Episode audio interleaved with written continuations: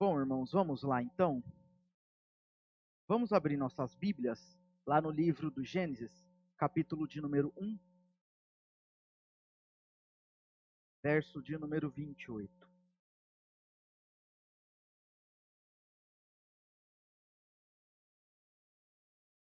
Esse ano, aos que não sabem, né, eu acredito que ninguém saiba, o nosso tema de trabalho do Grêmio é vocação. E voltado para esse tema, nós vamos meditar um pouquinho né, sobre esse versículo de Gênesis. Gênesis capítulo 1, verso 28, assim nos diz. E Deus os abençoou e lhes disse: Sede fecundos, multiplicai-vos, enchei a terra e sujeitai-a. Dominai sobre os peixes do mar, sobre as aves dos céus e sobre todo animal que rasteja pela terra. Apenas esse verso. Antes de começar, vamos orar. Pai, nós te agradecemos uma vez mais pelo privilégio de vir à tua casa. Te agradecemos pelo privilégio de ter a tua palavra. Te agradecemos, ó Deus, por tudo que o Senhor tem feito em nossas vidas, que nos permitiu ter chegado aqui, e nós rogamos para esse momento em especial que o Senhor nos abençoe. Uma vez mais nós te pedimos que o Senhor nos direcione, nos edifique por meio da tua palavra, Pai. Que nós saiamos daqui transformados, mais um pouco conformados à imagem do teu filho e conscientes da nossa responsabilidade de sermos diferentes do mundo para a tua absoluta glória, Pai. Em nome de Jesus, fica conosco nessa manhã e fala conosco. Essa é a nossa oração. Que seja tudo para a tua glória, por Cristo oramos. Amém. Irmãos, é, não sei se vocês sabem, sabem, mas se não sabem, fiquem sabendo que todos nós, sem exceção, cada um de nós nascemos para um propósito. Nós nascemos para cumprir um propósito. E quando a gente fala de vocação, nós nascemos, cada um de nós nascemos vocacionados para alguma coisa, para fazer algo. O Senhor, na, na eternidade, ele decidiu que nós seríamos criados e destinados para alguma coisa. Mas antes da gente falar de vocação, é necessário a gente dar só uma, uma introduçãozinha com relação à cosmovisão. Como a gente enxerga a nossa vida. Por quê? A vocação ela está inclusa dentro da cosmovisão. Então, a forma com que nós, enxerga, nós enxergamos a nossa vida, isso uh, dita a forma com que nós enxergamos a nossa vocação. O que é cosmovisão? Cosmovisão tem origem tem a sua origem, é uma palavra alemã, que essa daqui, o Weltanschauung, sei lá como pronuncia isso, mas é essa. Mas literalmente, traduzido do alemão, isso significa forma de enxergar o mundo. Quando a gente pega a origem, o, o, a, o sentido é alemão, né? Mas a palavra, como nós conhecemos cosmovisão, cosmo é do grego, mundo, e visão, né, do português, visão de mundo é, traz a mesma ideia. E é importante isso porque a forma com que nós enxergamos a nossa vida afeta diretamente em quem nós somos, aquilo que nós fazemos. Por isso que é importante a gente só dar uma, uma pinceladinha, uma introdução com relação à cosmovisão.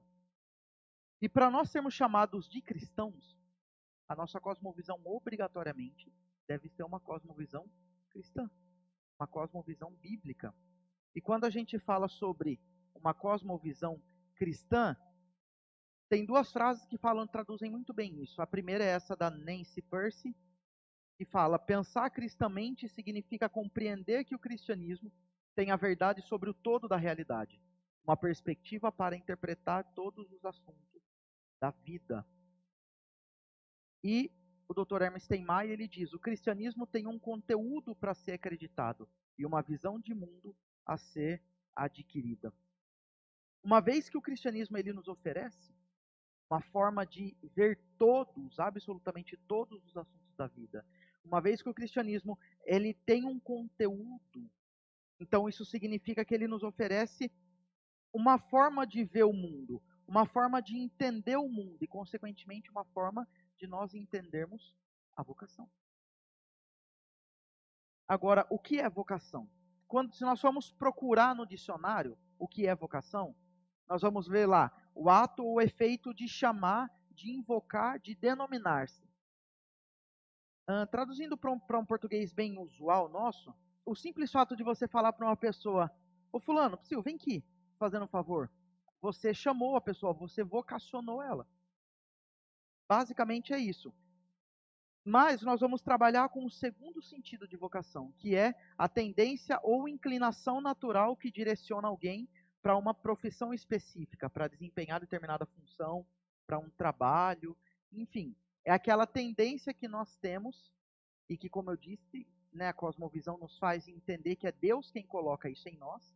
É a tendência que Deus nos dá para desempenhar alguma função específica, algum, algum serviço, vamos colocar dessa forma. Quando nós falamos sobre vocação, de um, de um modo. O primeiro sentido que eu dei foi mais secular, se é que eu posso colocar dessa forma. Agora, de um modo mais cristão, quando nós lemos o livro Vocação, Vocacionados do Ronaldo Lidório, ele traz três aspectos da vocação para nós. Que a vocação ela é pessoal, intransferível e incontestável. E ele diz o seguinte: a vocação de Deus é pessoal e intransferível e incontestável. Pessoal, pois ele chama pessoas e não coisas. E ao chamar, Deus lança no coração de seus filhos uma profunda convicção de propósito. A, a busca por estar no lugar certo, na hora certa e fazendo o que ele deseja de nós a cada dia. Isso, a vocação, o aspecto pessoal da vocação. Agora, com relação à vocação ser intransferível, ele diz assim: que ela é intransferível, pois o propósito de Deus é único e personalizado. A vocação não é um projeto, mas é um estilo de vida. Você vive a base dessa vocação. E por fim ele fala que a vocação ela é incontestável. Incontestável porque a voz de Deus ela é clara. Ao chamar, ele produz, Deus produz um em nossos corações profunda convicção. E quando fora do seu propósito, incômodo. Ou seja, dentro do propósito, nós temos uma profunda convicção fora do propósito, nós temos incômodo, porque nós não estamos vivendo aquilo para o qual Deus nos chamou, aquilo para o qual nós fomos vocacionados. Agora, entrando mais diretamente no texto que nós lemos, eu só vou fazer uma introduçãozinha rápida aqui para nós nos ambientarmos e entendermos o porquê Deus inspirou Moisés a escrever esse livro, esse trecho, enfim. Quando a gente olha para o livro de Gênesis, nós precisamos primeiramente entender justamente isso. Por que Deus levou Moisés a escrever o livro de Gênesis? Tudo tem um porquê na escritura. Então, o propósito para o qual Deus levou Moisés a escrever, ele é um propósito uh, apologético e também redentivo. Como assim? Quando a gente para para pensar no, no povo hebreu, ele havia passado por volta de 400 anos no deserto. E durante esses 400 anos, o povo foi contaminado na sua, na sua mente com toda e qualquer ideia idólatra. Digamos que o, o Egito tinha lá o seu panteão de deuses, e para cada questionamento que surgia, cada deus tinha um tipo de resposta. Nós vemos aí a cosmovisão, digamos assim, egípcia, que é uma cosmovisão politeísta, idólatra, enfim. E o povo, ele foi contaminado com essa cultura. A cultura idólatra, isso ficou enraizado na mente do povo hebreu. Então, foi necessário que Deus reorientasse a mente e o coração desse povo, que estava contaminado com a idolatria, com a cultura idólatra. Então Moisés escreveu o livro de Gênesis como um registro permanente, não foi um registro passageiro, vamos falar assim, que ele teve valia agora e depois não vale mais. Não, foi um registro permanente, de validade permanente, onde nós vemos, e de modo especial onde o povo hebreu viu, a criação de tudo, de todas as coisas, a criação de todas as pessoas. E não apenas isso, mas o povo hebreu, ele viu como, por meio do livro de Gênesis, como eles foram parar lá no Egito. Então eles passaram a entender melhor quem Deus era, quem eles eram e qual era o propósito de Deus para a vida deles, que era adorar o Senhor, mas não na terra do Egito, mas não lá onde eles estavam, outra terra. Gênesis ele ele é o primeiro livro né, do Pentateuco e, consequentemente, de toda a Bíblia. O nome dele vem da, dos tradutores da Septuaginta, que significa origem. Né? E ele é dividido em duas partes. Na primeira parte, do que vai do capítulo 1 ao capítulo 11, nós vemos a história do início de todas as coisas, vamos falar assim. De todas as pessoas, de todas todas as coisas existentes. Aí então, na segunda parte do livro, que vai do capítulo 12 ao capítulo 50, nós vemos o começo da história da nação de Israel. Primeiro mostra o começo de tudo e de todas as coisas, e depois mostra o, o início de Israel, para daí mostrar por que, que o povo foi parar lá no Egito e tudo mais que eu já disse.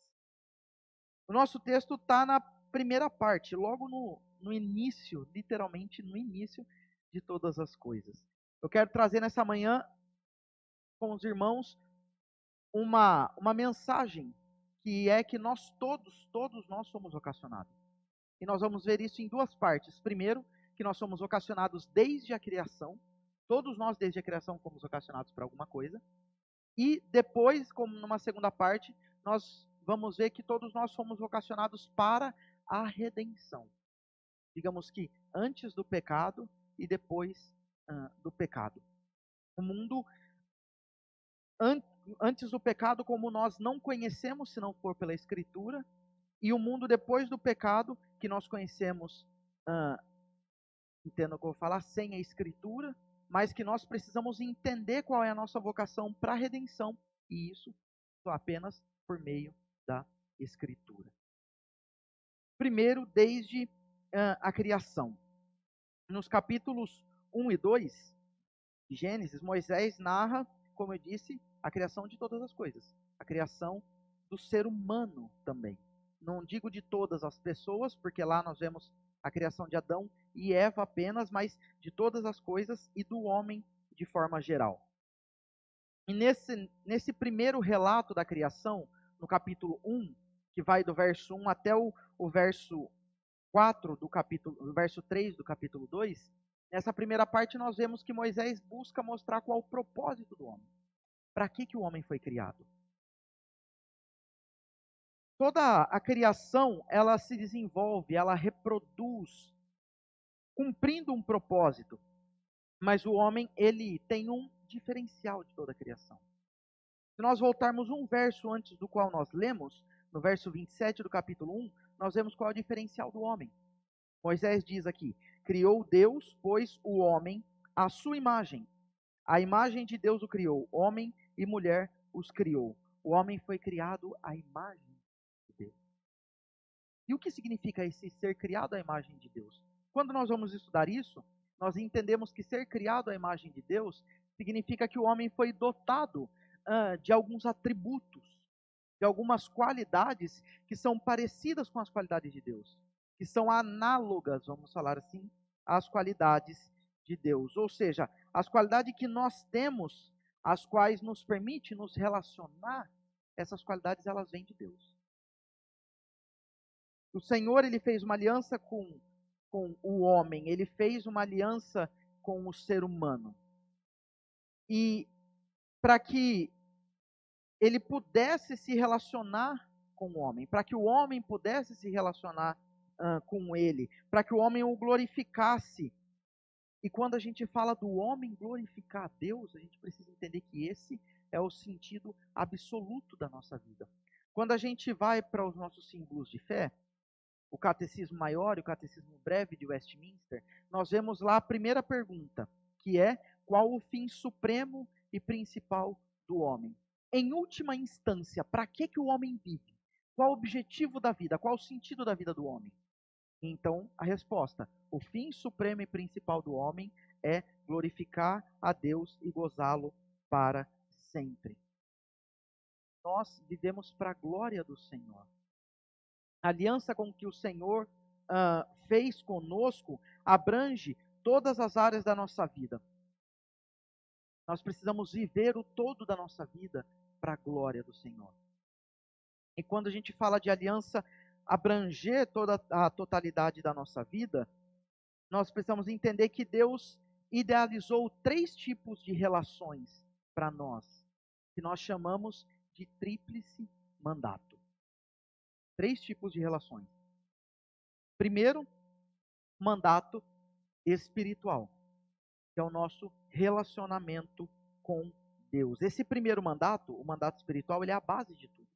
Ele é a base de todas as coisas. É ele quem dita as regras de todos os outros relacionamentos que nós temos em nossa vida. É no exercício desse mandato que, que nós descobrimos qual a motivação para o correto desempenho dos outros dois mandatos. É por meio do mandato espiritual que o homem, no caso Adão aqui de modo especial, que Adão evidenciava a sua vida de devoção ao Senhor. Era nesse mandato espiritual, porque ele se relacionava com Deus e nessa relação que ele tinha com Deus, Deus o instruía a história do Senhor. O homem ele tinha plena comunhão com Deus, uma comunhão perfeita, uma comunhão irrestrita, uma comunhão que era diária, todo dia, na viração do dia, o Deus se chegava ao homem para dar as instruções de como ele deveria viver. Lá no verso 8 do capítulo 3 aqui de Gênesis, nós vemos isso, esse relato de que Deus, na viração do dia, né, é, chegava ao homem para dar as suas instruções. Mas, de modo especial, o homem, ele deveria, no sétimo dia, descansar. Assim como Deus descansou de toda a sua obra, o homem também deveria descansar de toda a sua obra nos seis dias anteriores, que eram seis dias de trabalho. E nesse dia de descanso, o homem deveria ter uma comunhão plena, sem pensar nos seus afazeres, mas apenas e exclusivamente no Senhor. Um dia inteiro de comunhão plena com o Senhor, com o seu Criador.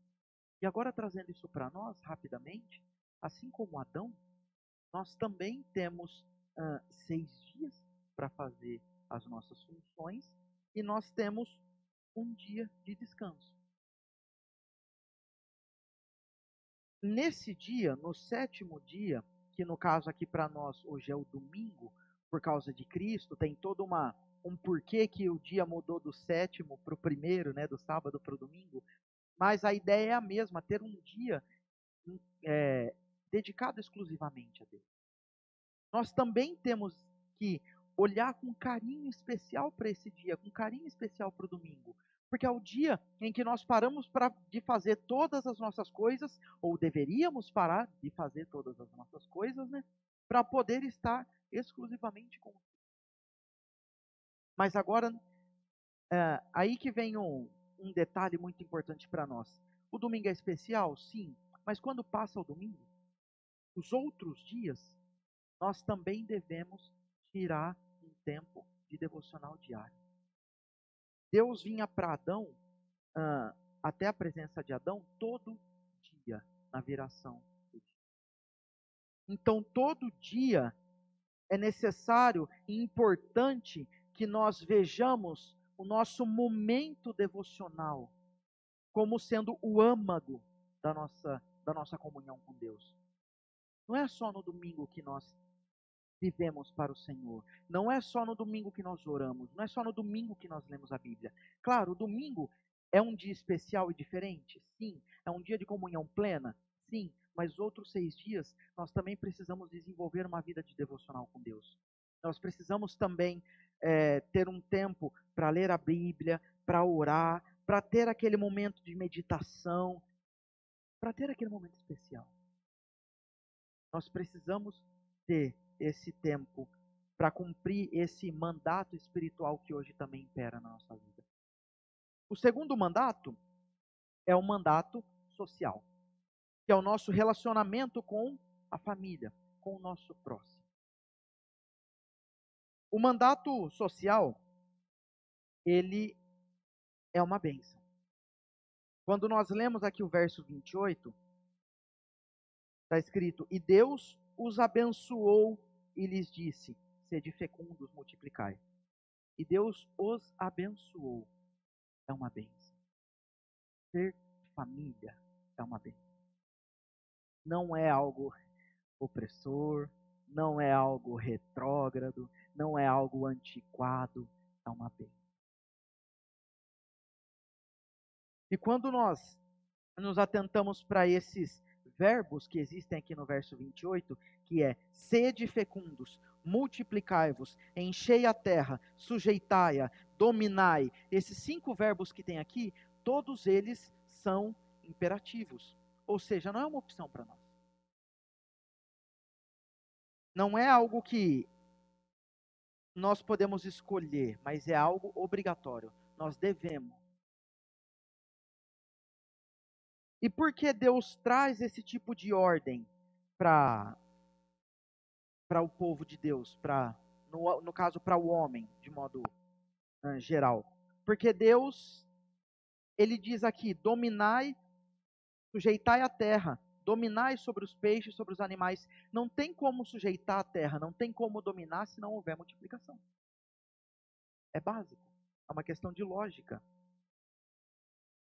Adão e Eva, eles deveriam constituir família. Quando nós olhamos lá para o capítulo 2, para o verso 24, Moisés fala: Por isso, deixa o homem pai e mãe e se une à sua mulher, tornando-se os dois uma só carne. Isso vem desde a criação. Adão e Eva deveriam constituir família, deveriam ter filhos, educá-los uh, segundo a palavra que o Senhor dava para Adão na viração do dia. E assim, uh, uma cultura santa, uma cultura do reino de Deus seria propagada.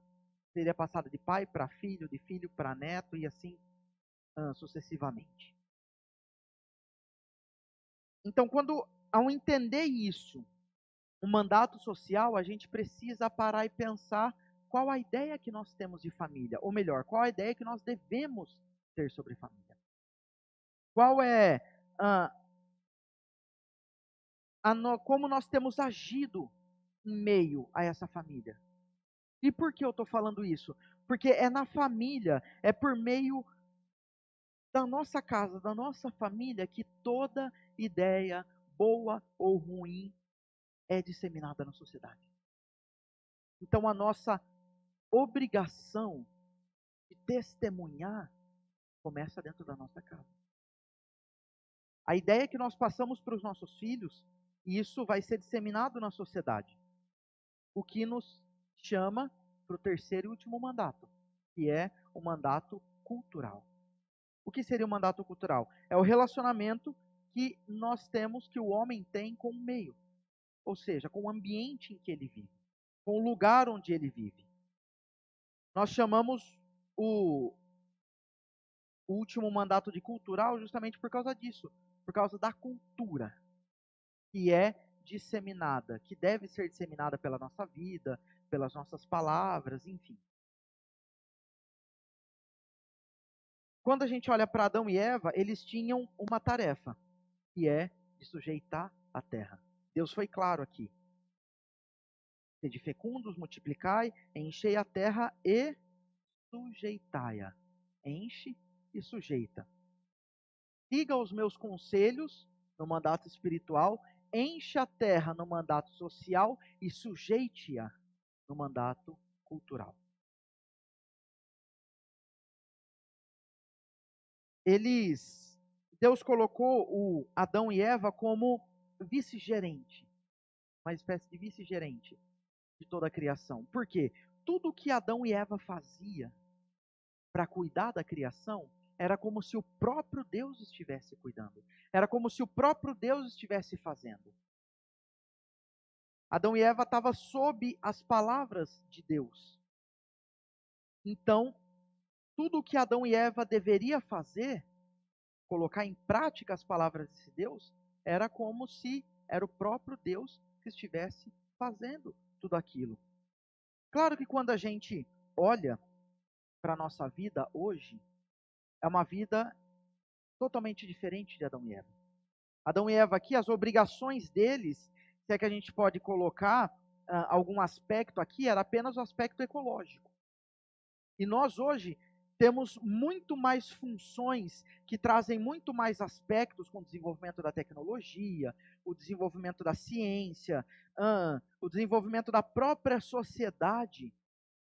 Tudo isso nos traz muito mais aspectos para nós desenvolver, desenvolvermos um mandato uh, cultural que vá para além do, do aspecto eco, ecológico.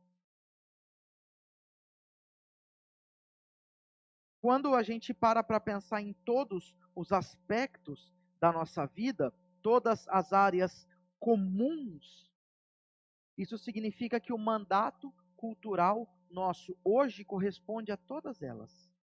Em todas as áreas nós temos funções. Por mais que, que alguns neguem, de modo talvez por falta de instrução?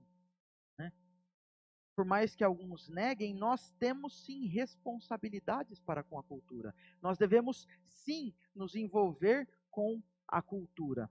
O reverendo Sandoval está trabalhando aqui com a igreja, né? Vivendo no mundo sem ser do mundo e cumprindo a sua missão. É justamente esse aspecto. Nós não somos do mundo, mas nós vivemos no mundo. E nós precisamos cumprir a nossa missão nesse mundo. Por isso que o reverendo Sandoval está trabalhando esses temas que ele está aqui na escola dominical. É tudo um aspecto cultural. Nós nos envolvermos com isso, nós estamos cumprindo o nosso mandato cultural. Nós estamos cumprindo a nossa obrigação de influenciar positivamente essas culturas, é, ou melhor, essas ideologias que são conflitantes com Deus, com o Evangelho.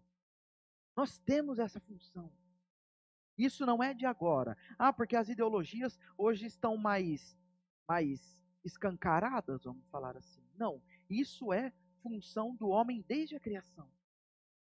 O homem deveria sujeitar a terra. É como os reformadores diziam lá desde, a, desde o tempo da reforma, que é toda a nossa vida, ela está corandel, ou seja, ela está diante da face do Senhor. Tudo o que nós fazemos é diante da face de Deus. E assim, vivendo tudo diante da face do Senhor, o nome dele é glorificado. Quando nós vamos lá para a carta, para a primeira carta do apóstolo Paulo aos Coríntios, capítulo 10, verso 31, Paulo diz o quê? Tudo que vocês comerem, tudo que vocês beberem, ou qualquer coisa que, qualquer coisa que vocês forem fazer, façam para a glória de Deus. Tudo para a glória do Senhor. Então, concluindo essa primeira parte, nossa, nós podemos dizer que, através do que a Bíblia ensina sobre o que chamamos de tríplice mandato, que foi o que nós vemos até agora, todos nós somos vocacionados desde a criação. Todos nós temos funções. Primeiro, nós devemos nos relacionar com Deus. Segundo, nós devemos nos relacionar com a nossa família. E por fim, nós devemos nos relacionar com a cultura, com o meio em que nós, vivemos. Nós somos vocacionados para glorificar o Senhor, para vivermos uma vida santa por meio dessas três uh, relações. Nós devemos desempenhar funções que visam a glória do Senhor. Agora, Dá licença, rapidinho. Agora nós vamos ver o segundo ponto da nossa mensagem, né, da nossa lição, que é nós somos vocacionados para a redenção. E por que para a redenção? Até agora nós vimos o mundo perfeito, o mundo sem pecado, o mundo onde perdão, irmão. Um mundo onde Adão e Eva, cumprindo tudo isso, Adão de modo especial, ouvindo o que Deus tinha para falar, ensinando a sua esposa, os dois vivendo isso tudo, aplicando de todas as formas, isso seria perfeito. isso caminharia de modo maravilhoso. Mas nós estamos aqui vivendo a vida que nós vivemos hoje e nós sabemos que não foi bem assim. O homem tinha tudo para ver para a glória do Senhor, mas quando a gente chega no capítulo 3, a gente vê a descrição de Moisés da queda. A mulher, ela dá ouvido à serpente. O homem, quando nós vamos estudar o texto na língua original, no hebraico, nós entendemos que é possível claramente entender que Moisés não, perdão, Adão, que Adão estava do lado de Eva quando ela foi enganada pela serpente. Ele presenciou tudo aquilo e não fez nada. Então, o homem, e aqui eu quero dizer homem e mulher, o homem pecou. E a partir desse momento, o que nós chamamos de a queda do homem, nós passamos a viver em um mundo onde foi, uh, onde é impossível vivermos esse tríplice mandato para a glória do Senhor. O coração do homem foi contaminado pelo pecado. Então, as relações que Deus uh, deu para o homem viver, ele não consegue mais desempenhar da forma correta. Agora o homem não desempenha o seu relacionamento com o Senhor do modo correto. Ele não, ele é contra o Senhor. Agora o homem ele não desempenha mais o, o mandato social da forma correta e também não desempenha o seu mandato cultural de forma aceitável que glorifica o Senhor. Por causa do pecado de Adão, apesar de todo esforço que nós possamos fazer, infelizmente, nós não conseguimos desenvolver nossa vocação para esse tríplice mandato de modo aceitável. Não tem como. E eu falei, eu disse infelizmente, mas por outro lado também é felizmente, porque a nossa insuficiência, incapacidade aponta para o nosso redentor, Jesus Cristo. Isso significa que depois do pecado, depois que o pecado entrou no mundo, o homem precisa de um mediador. O homem, uma vez que ele não consegue mais desenvolver as suas funções, as suas vocações, ele precisa de alguém que faça isso, que mostre o caminho correto, a forma correta de desenvolver esse tríplice mandato e, principalmente, depois disso, ajude o homem, no caso, nos ajude a desenvolver esse tríplice mandato para a glória do Senhor. E esse mediador, ele veio no, acho que num dos momentos mais terríveis da história. Que foi, pelo menos para nós, seres humanos, que foi quando Deus dava sentença por causa do pecado. No verso 15 do capítulo 3, essa promessa vem: Porém, inimizade entre ti e a mulher. Deus está falando para a serpente. Porém, inimizade entre ti e a mulher, entre a tua descendência e o seu descendente, ou seja, descendente da mulher. Esse descendente da mulher te ferirá a cabeça, e tu lhe ferirás o calcanhar. Nós sabemos que uh, Jesus Cristo, quando ele morreu, ele esmagou a cabeça da serpente. Claro que não de modo pleno ainda. Nós vivemos na tensão entre o já e o ainda não, depois a gente vai falar isso melhor. Mas Cristo, ele esmagou a cabeça da serpente. Ele nos redimiu. E é importante nós falarmos de redenção porque nós talvez pensamos que a redenção ela aplica apenas à nossa vida espiritual. Quando na verdade a redenção ela se aplica ao todo da nossa vida.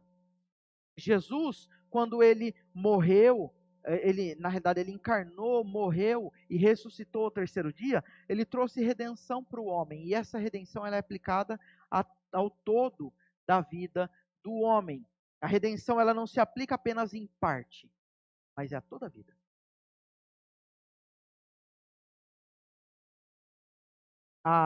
Quando Jesus ele realizou a sua obra, ele não restaurou apenas a nossa comunhão com Deus, não arrumou, vamos falar assim, não consertou apenas o mandato espiritual, mas ele também consertou o nosso o, o mandato social e o mandato cultural. para tudo que nós fizermos, que nós fazemos na nossa vida, nós precisamos que o Senhor Jesus nos auxilie e que Ele ah, nos redima. Não que Ele não tenha feito isso já. Como eu disse, nós vivemos na, entre a na tensão entre o já e o ainda não. Ele já fez isso. Cristo já nos redimiu. Cristo já redimiu todas as coisas. Mas nós ainda vivemos no ainda não plenamente. Quando nós lemos a carta de Paulo aos Romanos, nós vemos lá no capítulo 8, Paulo dizendo da criação que ela aguarda ela o dia da redenção. Ela geme, ela anseia pelo dia da redenção. Esse dia já veio, já, Jesus já redimiu, mas ainda não plenamente. Então a natureza ainda aguarda o dia em que Cristo virá pela segunda vez e vai redimir todas as coisas de modo pleno e perfeito. Nós haverá um tempo em que nós não pecaremos mais. Mas nós ainda não estamos nesse tempo, né? E se a graça do Senhor Jesus Cristo não intervir, nós jamais jamais agiremos corretamente. Nós sempre agiremos de modo pecaminoso. Nós sempre nós sempre vamos, vamos pender para o lado errado, para o lado ruim do pecado. Nós vemos essa luta né, de, entre pender para o lado certo ou não, uh, essa luta entre o homem natural e o novo homem, nas palavras de Paulo. Lá em Romanos, na carta aos Romanos, capítulo 7, nos versos 18 a 20, Paulo diz assim: Porque eu sei que em mim, isso é, na minha carne, não habita bem nenhum, pois o querer o bem está em mim, não porém o efetuá-lo. Porque não faço o bem que prefiro, mas o mal que não quero, esse faço. Mas se eu faço o que não quero, já não sou eu quem o faz, e sim o pecado que habita em mim. A realidade de Paulo é a mesma da nossa.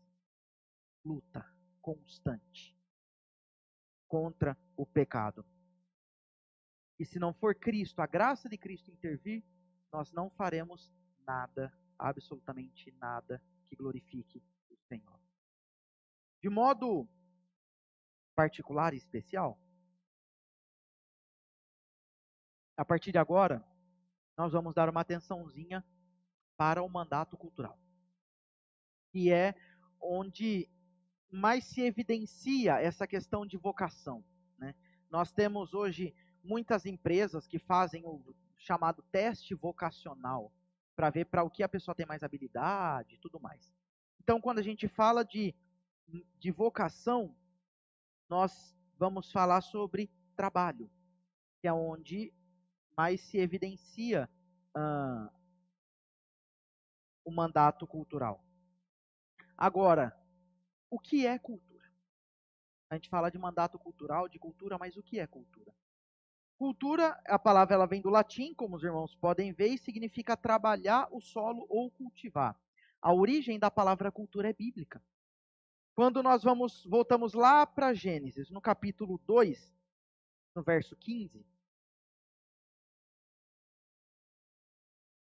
capítulo 2, verso 15, está escrito: Tomou, pois, o Senhor Deus ao homem e o colocou no jardim do Éden para o cultivar e o guardar. Cultivar, aqui está a origem da palavra cultura. Isso é mais uma prova de que o mandato cultural não é apenas para nós, não veio com o tempo. Isso está desde a criação.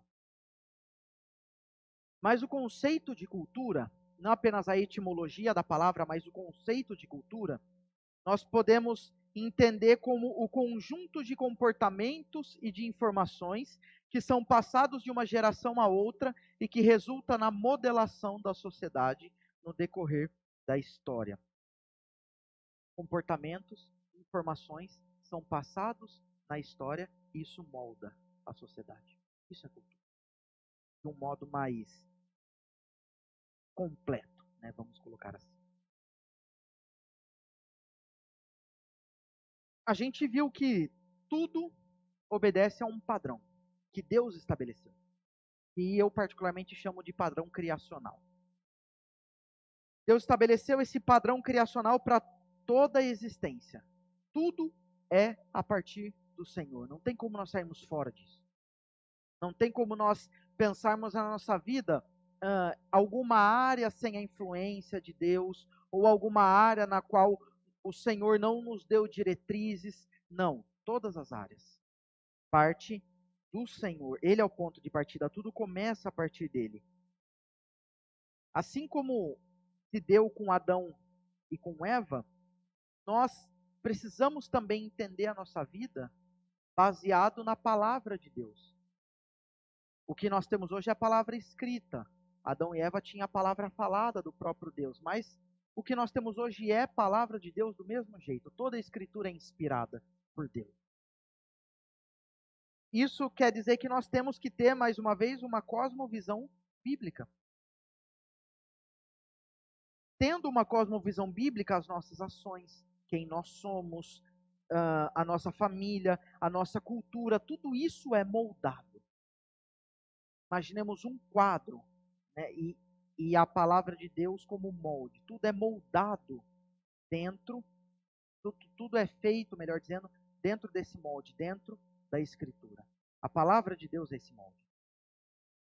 E é somente o Evangelho que tem essa capacidade de moldar. Tem a capacidade de afetar a totalidade da nossa vida.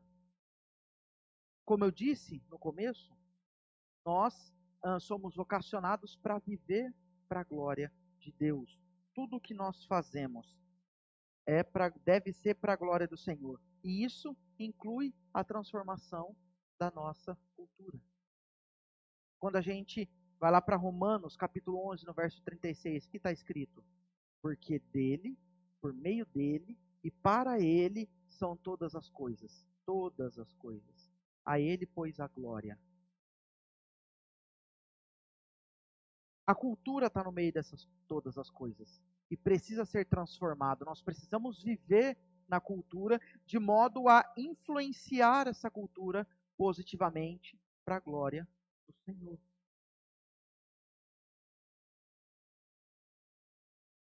O que você faz na vida? Qual é a sua profissão? Qual é o seu a fazer? Nós sabemos que aqui nós temos mulheres que não têm profissão, que são donas de casa. O que vamos combinar a fazer meio injusto, né? Porque você faz, faz, faz, não tem retorno. Mas, enfim, faz alguma coisa. O que você faz na vida? A área, seja ela qual for, a área em que nós nos envolvemos e desenvolvemos a cultura, a área que mais se identifica, que mais se evidencia esse desenvolvimento é, como eu disse, no trabalho. Independente do que você fez, faz ou fará da vida, você precisa entender que Deus, ele exerce o governo soberano dele por meio da sua vida. Assim como Adão e Eva eram vice-gerentes de toda a criação e tudo que eles faziam era como se o próprio Deus fizesse, tudo o que você faz é como se o próprio Senhor Jesus estivesse fazendo. A responsabilidade é imensa. A forma com que você desempenha a sua profissão ou o seu afazer é, é Cristo agindo por meio de você. E isso para quê? Qual é o objetivo de Cristo? Agir como, ou melhor, você agir como se Cristo estivesse agindo, Cristo agir por meio de você. Qual é o objetivo de tudo isso? Dessa transformação da cultura?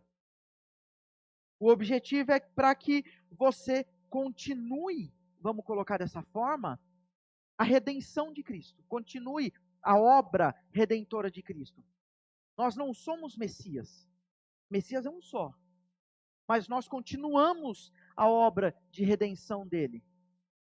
Por isso que nós vivemos na tensão entre o já e o ainda não. Nós já fomos redimidos, mas ainda não plenamente. Até essa a plenitude da redenção vier, ou melhor, até ela vir, nós cooperamos com essa missão de redenção. É como se Cristo agisse através de nós, redimindo o que precisa ser redimido. tudo vai voltar a ser como era perfeito no Éden? Sim, vai voltar. O novo céus, a nova terra, a nova Jerusalém. Nós desempenharemos funções perfeitas sem a influência do pecado, igual Adão e Eva fazia, ou de certo modo até melhor, porque nós desenvolveremos por causa de Cristo uh, a nossa a comunhão com Adão e Eva a comunhão de Deus com Adão e Eva era uma comunhão temporária. Adão e Eva via eles e daqui a pouco Deus ia embora. E nós teremos o próprio Deus em Cristo lá conosco 24 horas por dia, por toda a eternidade. Enfim, os aspectos são diferentes e talvez até melhor, talvez não. Para nós é até melhor do que Adão e Eva viveu no jardim do Éden. Mas enquanto esse dia não chega, cada um de nós atuamos no processo redentivo Cada um de nós desenvolvemos a nossa vocação, o exercício da nossa profissão, os nossos afazeres, nós estamos vivemos nesse processo de redenção. Por isso, nós precisamos ter uma cosmovisão bíblica e um entendimento bíblico do trabalho. Nós precisamos ter esse entendimento. Quando nós paramos para para estudar o trabalho, a origem do trabalho, nós vemos que um, o nome trabalho, ele veio, eu aprendi esses dias, o nome trabalho veio da palavra tripaliar, que era uma tortura que era feita. Por isso nós entendemos o trabalho hoje como uma espécie de tortura. Por isso a, a sociedade tem essa visão. Mas nós não devemos ter essa visão de tortura. O trabalho não é torturoso. O trabalho é uma bênção. O trabalho é algo que uh, dignifica o homem. O trabalho é uma bênção dentro do reino. Se o trabalho, o que nós fazemos, evidencia a obra de Cristo, isso jamais vai ser algo torturante. Isso jamais vai ser uma maldição. O trabalho ele não veio depois do pecado, ele não é uma maldição para nós, mas ele é uma bênção porque ele existe desde antes do pecado. A função de Adão trabalhar, de Eva trabalhar, vem desde antes do pecado. Então isso é uma bênção. É um meio de nós desenvolvermos a nossa vida para a glória do Senhor, de nós uh, influenciarmos a cultura para a glória do Senhor. A cultura, como os irmãos podem ver, ela precisa ser redimida. Não tem uma outra uh, explicação. Quando a gente fala uh, de, de cultura precisar ser redimida, a gente precisa entender duas coisas. E de modo especial com relação ao trabalho isso. Primeiro, a, a sua profissão, o que você faz, traz implicação para todas as pessoas. Traz implicação para toda raça humana. Ah, Fernando, mas como assim? Como assim? Eu vou dar um exemplo uh, do cotidiano, né? Em casa. Vamos supor, o, nós maridos, né? Vou falar para nós aqui que é mais fácil, né? As mulheres vão ficar mais contentes. Nós estamos lá em casa e nós vemos a, a pia lá com louça para lavar. Não custa para nós irmos lá e lavar a louça. vamos combinar, não custa. E a minha esposa está me olhando com uma cara meio assim, mas tudo bem. não custa nós, como, como marido, lavarmos a louça em casa. A gente está vendo lá, vamos lá e vamos fazer isso. Vamos supor que no dia que nós fizermos isso, tem uma visita em casa. E daí essa visita, ela olha e fala: Poxa, que legal, né? Ele está indo lá lavar louça. O marido enxerga isso e fala: Poxa, achei legal essa iniciativa, por mais que seja difícil isso acontecer, mas vamos supor que aconteça. O marido olha e fala assim: Poxa, que legal, vou fazer isso em casa também. Ou a esposa vê, uma outra esposa vê o marido fazer isso e fala assim: Nossa, que legal. Chega em casa, Poxa, amor, eu fui na casa de fulano hoje e eu vi uma de fulana, eu vi o marido dela, né, indo lavar louça, não sei o quê. Essa história toda que a gente sabe que acontece a conversa dentro de casa, né? Isso, essa simples ação, ela vai propagando, isso vai sendo passado. Passa de uma casa para outra, de outra casa para outra, e assim vai indo. Vamos combinar, de um modo geral, se todos os maridos fizessem isso, não seria melhor para todo mundo?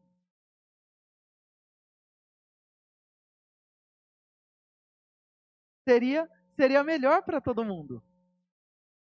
A esposa ficaria mais contente, haveria menos louça para ser lavada depois, o ambiente ficaria mais limpo, enfim. Eu estou dando um exemplo muito cotidiano, muito normal. Mas é só para os irmãos entenderem até onde chega isso.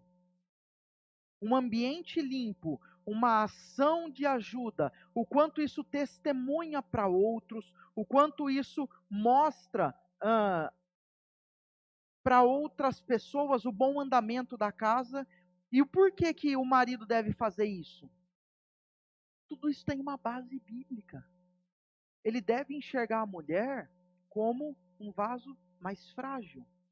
Se ele olha para ela e fala, nossa, ela deve estar tá cansada por ter feito tudo isso, então não custa eu lavar a louça para poder ajudar ela uma vez que ela está cansada?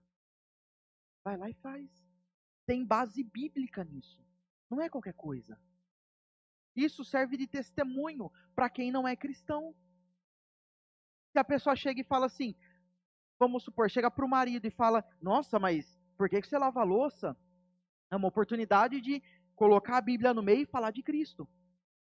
Se a mulher chegar para outra e fala: Nossa, o seu marido faz isso, poxa, que legal. É uma, uma oportunidade da mulher dar a base bíblica e falar de Cristo, evangelizar. Olha, é um simples lava-louça. É por meio disso que nós começamos a entender o quanto as nossas ações são importantes para que a cultura seja redimida. De modo particular, né, o trabalho de, de forma geral, ele é um dom de Deus. E esse dom traz implicação para a saúde, para a habitação, para a economia, para o meio ambiente, para a religião, para a política, para a ciência, para as artes, para a educação, para o esporte, para o futuro, e aí a gente vai falando todas as implicações. Mas traz implicação. O trabalho, ele tem essa possibilidade. Se todos nós formos bom, bons funcionários onde nós trabalhamos, se nós buscarmos desempenhar as nossas funções o melhor possível e para a glória do Senhor, nós vamos fazer duas coisas. Primeiro, refletiremos o caráter de Deus. E segundo, nós vamos amar o nosso próximo.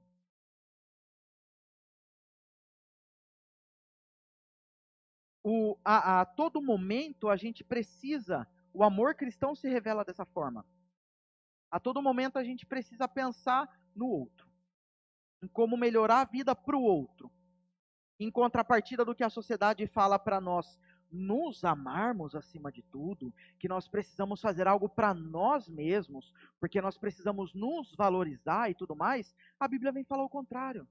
Jesus, quando ele uh, estava na glória e ele precisava ser o redentor, ele não teve por usurpação o ser igual a Deus.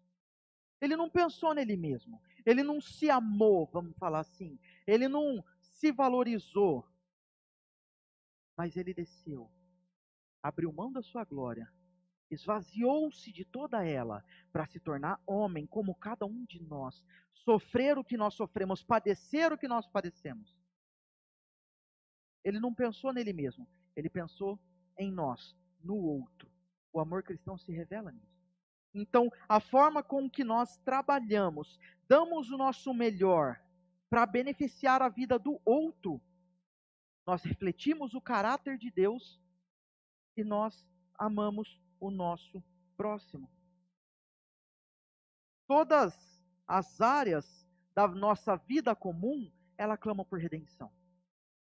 Por isso que a cultura ela precisa ser redimida, porque todas as áreas da vida comum, elas clamam por redenção.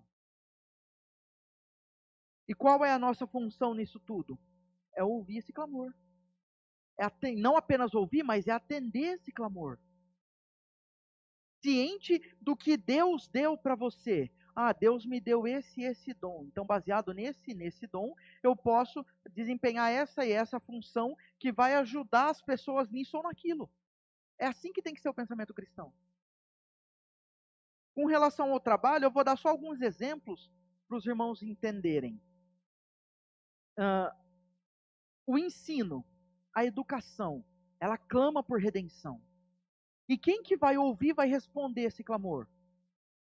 O, professor cristão vocacionado para esse ofício. É simples assim. Quando a gente para para pensar na segurança, que também está clamando por redenção, quem que vai responder a isso? O policial cristão vocacionado para essa função. A habitação, ela está clamando por redenção. E quem vai responder? O engenheiro, o arquiteto, o design de interiores, o pedreiro, o mestre de obras, enfim, todos, todos aqueles que são vocacionados para esse fim comum. A saúde, ela clama por redenção, e quem vai responder? Os médicos, os enfermeiros, os farmacêuticos, todos que são vocacionados por Deus para essa profissão. Isso de um modo geral. Quando a gente pensa uh, no direito, o juiz, o advogado, o desembargador, quando a gente pensa na refeição, o cozinheiro, quando a gente pensa uh, no homem, no próprio homem, a razão e as emoções do homem clamam por redenção. E quem que vai responder a isso? A igreja que são chamados a aconselhar uns aos outros, baseado na Escritura. De modo particular, o pastor, o conselheiro bíblico, vai responder a esse clamor por redenção. A alma do, do homem está clamando por redenção. E quem vai responder a isso? Quem vai continuar a obra de Cristo? O pastor vocacionado para isso. Deus ele vocaciona cada uma das pessoas para cada função. Não é à toa ah, que nós temos que ter a escritura como base. Vou dar um, dois exemplos básicos. Na, vamos colocar aí na saúde. Existe uma faculdade que você precisa estudar quatro, cinco anos, dependendo da especialização, vamos colocar aí dez anos e por aí vai. Precisa estudar como o corpo funciona, uh, quais são os remédios, os tratamentos e tudo mais. Mas, o porquê estuda tudo isso? Para melhorar a vida do outro, porque a base é a escritura, a cosmovisão é bíblica. Continuar a redenção por meio uh, da, do seu afazer. Quando a gente olha de modo especial para nós aqui o pastor. O pastor ele passa quatro anos no seminário, pelo menos na nossa realidade, né? Quatro anos no seminário. Para quê? Para poder instruir o povo, para poder cuidar uh, do rebanho. Se para desempenhar uma função secular, entre aspas, eu coloco bem entre aspas, porque nós não temos que ter essa visão dualista do secular e o sagrado, do, do santo e do profano. Nós não temos que ter essa divisão, mas é tudo de Deus. Mas só para ficar mais didático, se nós passamos quatro, cinco anos estudando para desempenhar uma função secular, para nos especializar, por que nós não continuamos desempenhando, nós não podemos estudar quatro anos dentro de um seminário para desempenhar uma função santa? O estudo é o mesmo. Assim, de, de modo geral, o estudo vai estudar do mesmo jeito. Vai ter, a gente tem matérias e tudo mais, mas tudo isso, tudo isso visa o quê? Responder ao chamado, ao clamor, melhor dizendo, uh, ao clamor da, das pessoas que precisam que as suas almas sejam redimidas. Nós não somos messias, pastores, uh, de, de modo inicial agora, seminaristas, futuramente pastores, não são messias. Por isso que eu disse que nós continuamos a obra de Cristo. Ele é o Messias, não nós. Mas as nossas funções elas trazem redenção para aqueles que estão clamando por ela.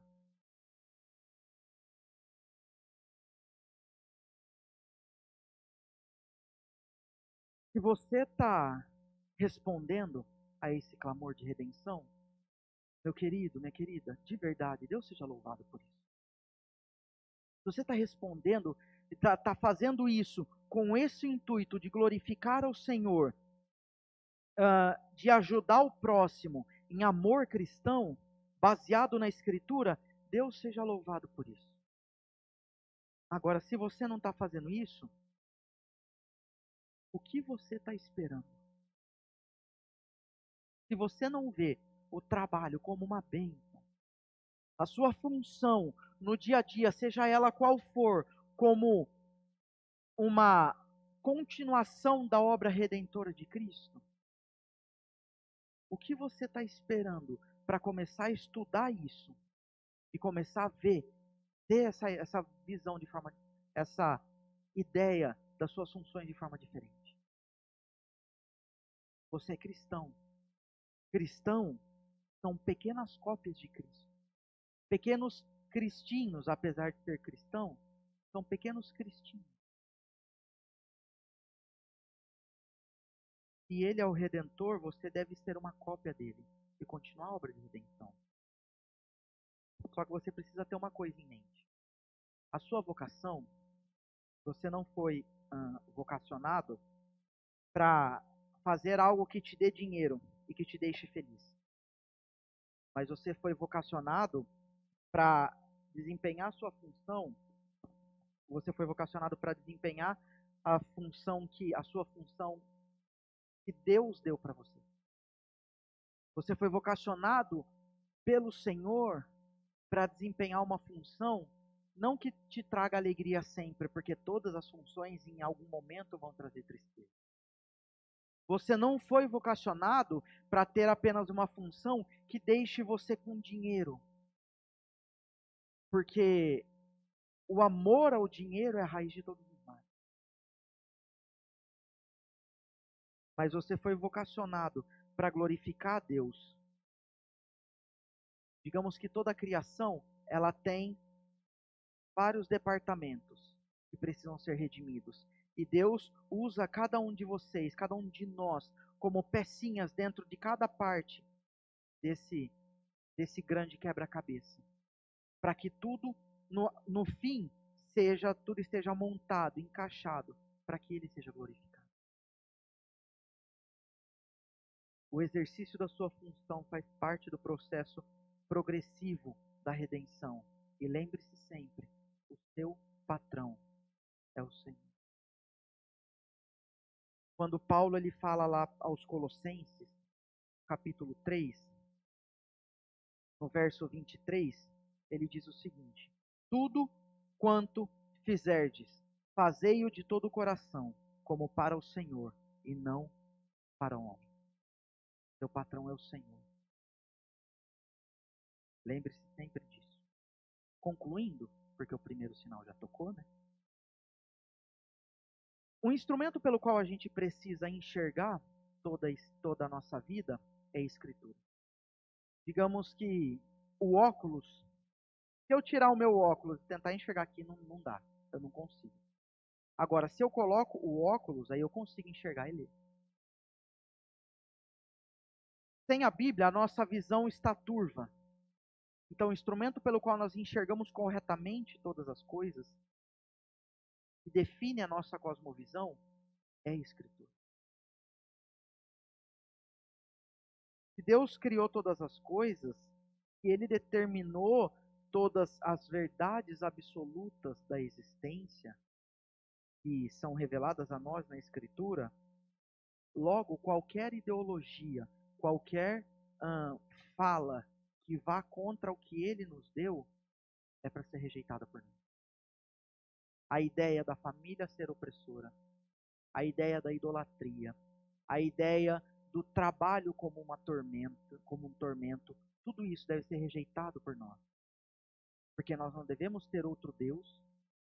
A nossa família é uma bênção e o trabalho é uma forma de nós continuarmos o processo de redenção que Cristo. Em Adão, Deus fez uma aliança conosco e isso traz implicações para a nossa vida. Entendimento correto, bíblico, isso nos faz viver para a glória do Senhor, nos faz uh, refletir a sua imagem, o seu caráter em nossas relações, primeiro com o próprio Deus, depois com o nosso próximo, a nossa família e por fim com o meio em que nós vivemos. Por causa do pecado, a natureza do homem sempre vai ser inclinada para a maldade. Nunca esqueça disso. Você não tem nada de bom em você. Não for a graça de Deus. Absolutamente nada. Então, a sua natureza sempre vai ser inclinada para a maldade. Se não for a graça de Deus manifesta em Cristo e aplicada pelo Espírito a nós que somos a igreja, nós nunca faremos nada certo. Nós sempre, nós sempre seremos guiados pelo nosso coração para o mal. É somente através de Cristo que nós e as nossas relações são progressivamente transformadas. Algumas aplicações para nós. Eu quero começar fazer a aplicação contando uma história que acredito que é do conhecimento de uh, muitos que estão aqui, uma vez um sapateiro chegou para Martinho Lutero e falou assim: Lutero, como que o que eu posso fazer para servir melhor a Deus e ser um cristão melhor? Esse sapateiro tinha, se tinha sido convertido ao Senhor. Ele chegou para Lutero e falou assim: O que, que eu posso fazer para servir a Deus melhor e ser um cristão melhor? E o que, que Lutero respondeu para ele? E a, a, a, hora que ele perguntou isso para Lutero, ele esperava que Lutero falasse para ele: Ó, larga tudo sua vida, vai pro, pro, pro, pro monastério, uh, vai ser um pregador, vai ser um missionário em tempo integral, seja lá qualquer coisa assim. Mas o que, que Lutero falou para ele? Olha, você quer ser um cristão melhor? Você quer servir melhor a Deus? Já que você é um sapateiro, faça o melhor sapato que você puder fazer. E venda esse sapato a um preço. Isso é ser cristão. Não precisa você uh, ser um pastor para ser cristão. Não precisa você ser uma professora de escola dominical, uma missionária. Não precisa você ser um presbítero, um diácono para ser cristão. É só você viver o que você faz hoje para a glória do Senhor da forma correta e justa. Você será um cristão verdadeiro, autêntico. Claro que de modo especial, é o pastor que responde a esse clamor da alma, das emoções do homem uh, por redenção. O pastor precisa responder para isso. O pastor vocacionado. Mas você fazendo qualquer função que seja, qualquer que seja o seu trabalho, da melhor maneira, você está sendo um cristão que glorifica a Deus. Existem profissões que são indicadas para crente, existem profissões que não são indicadas para crente. Eu vou dar uh, um exemplo de uma profissão indicada, que acho que é o ápice, né? Uh, um cristão, ele nunca deve aceitar ser um recepcionista de um motel, por exemplo. Isso não é função para cristão. Cristão uh, não deve se sujeitar a esse trabalho por uma série de fatores que eu não preciso por aqui. Mas esse é um tipo de trabalho que não é indicado para cristão. Mas dentro de todos os trabalhos que são indicados para cristão, não existe aquele que é mais santo que o outro. Não existe um trabalho que ele é mais de Deus, que Deus, você se envolve mais com Deus nesse trabalho do que no outro. Não. Todos os trabalhos, ele uh, precisa ser desempenhado de acordo com a Escritura. Então, todos os trabalhos são, eles recebem, vamos colocar assim, a interferência de Deus. Todos os trabalhos. O seu trabalho, seja lá qual é, qual for ele, ele deve ser baseado na Escritura.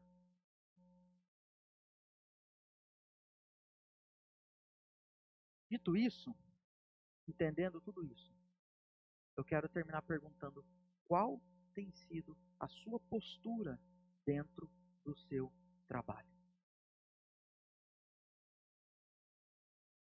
Você tem refletido a imagem de Deus, o caráter de Deus, o amor de Deus dentro do teu trabalho?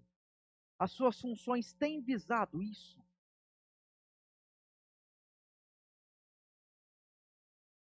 Não esqueça que tudo o que você faz, principalmente quando ninguém está olhando, principalmente nesses momentos, isso demonstra como você tem respondido à vocação de Deus para a tua vida. Você glorifica ao Senhor à medida que, por meio de Cristo, você se relaciona corretamente com o próprio Deus em primeiro lugar, depois com o próximo e, por fim, com o meio em que você vive. Você reflete o caráter, a imagem de Deus na sua profissão. Como você tem refletido a imagem dele? Que isso fique no seu coração. Que você possa sondar o seu coração e responder essa pergunta de modo bíblico, diante do, de modo verdadeiro, melhor dizendo, diante do Senhor. Que Deus assim continue te abençoando e que você viva a sua vocação para a glória e honra do nosso Deus. Em nome. Amém.